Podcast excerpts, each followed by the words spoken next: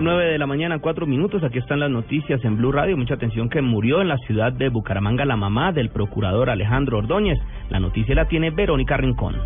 A los 92 años de edad murió en Bucaramanga Mary Maldonado de Ordóñez, madre del Procurador General de la Nación Alejandro Ordóñez. Según conoció Blue Radio, desde hace varios meses su salud había decaído y presentaba problemas cardíacos. Murió a las 6 de la mañana de hoy en su apartamento ubicado en el sector cabecera del Llano. En Santander la dirigencia política ha lamentado la muerte. Rafael Serrano, presidente del Partido Conservador en Santander. Un ícono de la moral, del orden, de la seguridad jurídica del país, una dama que en su hogar cultivó las más excelsas virtudes del estirpe y cuyo fallecimiento sacude el corazón de todos los santanderianos por tratarse de una matrona de extraordinarias cualidades personales. La velación se llevará a cabo en la funeraria Los Olivos en Bucaramanga. Desde la capital santanderiana, Verónica Rincón, Blue Radio. Verónica, gracias. Y en otras noticias, Pastor Alape, miembro del equipo negociador de las FARC en La Habana, calificó de corrupto al magistrado Jorge Pretel y aseguró que el país no merece tener a un presidente de la Corte Constitucional como él. La noticia con Carlos Barragán. ¿Cómo creer en la justicia? Parece ser el titular del eh, escrito que leyó hoy Pastor Álape al ingreso a la mesa de negociaciones aquí en La Habana, Cuba. Las FARC han pedido de alguna manera, a través de este escrito, la cabeza de Jorge Pretel miembro y magistrado de la Corte Constitucional, por el escándalo que ensombrece a la justicia colombiana.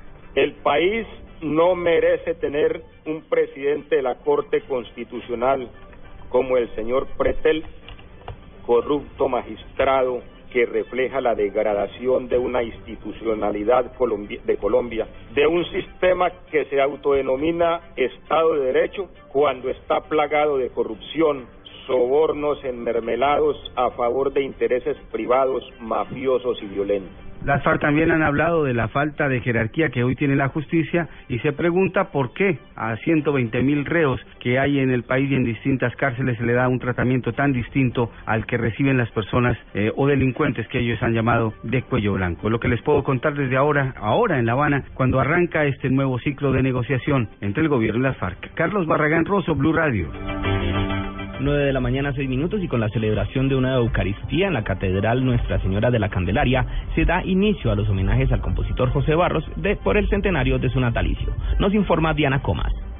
En el municipio del Banco Magdalena, tierra del recordado maestro José Benito Barros Palomino, se vivirá un día de homenajes para celebrar los 100 años de vida del más ilustre de sus habitantes. Katy Barros, hija del compositor de temas como La Piragua, El Gallo Tuerto y La Llorona Loca, entre tantas obras musicales de su repertorio, celebra esta fecha, que según ella en la población es denominado el Día de la Barrosmanía. Tres de la tarde hay un conversatorio sobre la vida de José Barros, el cantor del río, y a las seis de la tarde el gran concierto que se va a brindar, el Ministerio de Cultura va a brindar para, para toda la población, que es, eh, van a cantar Totola Momposina, eh, María Mulata, artistas locales como Ana Cecilia Almanza, Víctor Esparragosa y su hija, los hermanos Castaño, Andita Piciotti.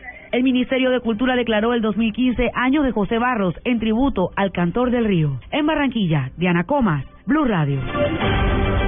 9 de la mañana, 7 minutos, y se produjo una nueva captura en el caso del hacker Andrés Sepúlveda, Natalia Gardezábal. Miguel, buenos días. La orden de captura contra el mayor de la policía, Javier Humberto Gaitán, fue hecha efectiva hace pocas horas por la Fiscalía General de la Nación.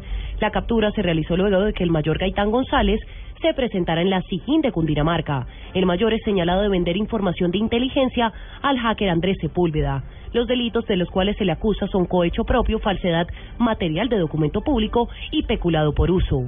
Natalia Gardea al Blue Radio. Natalia, gracias. Y en noticias del deporte, el técnico de la selección José Peckerman respaldó a Falcao García en el difícil momento que pasa por el fútbol inglés. La información con Pablo Ríos. El técnico de la selección colombiana de fútbol, José Néstor Peckerman, habló anoche en conferencia de prensa sobre la situación que vive Radamel Falcao García en su club Manchester United y le manifestó su apoyo. Yo estoy humanamente a favor de Falcao porque entiendo lo que está sufriendo, porque sé que él merece las condiciones para poder trabajar mejor, para poder tener sus oportunidades, para poder demostrar que está bien. Yo lo comprendo y, y siento que necesito apoyarlo porque comprendo lo duro que es y el mal momento que está pasando. Además, dijo que no le correspondía a él opinar sobre las decisiones de Luis Van Gaal, entrenador del club inglés, porque no está en el día a día del equipo. Pablo Ríos González, Blue Radio. Noticias contra reloj en Blue Radio.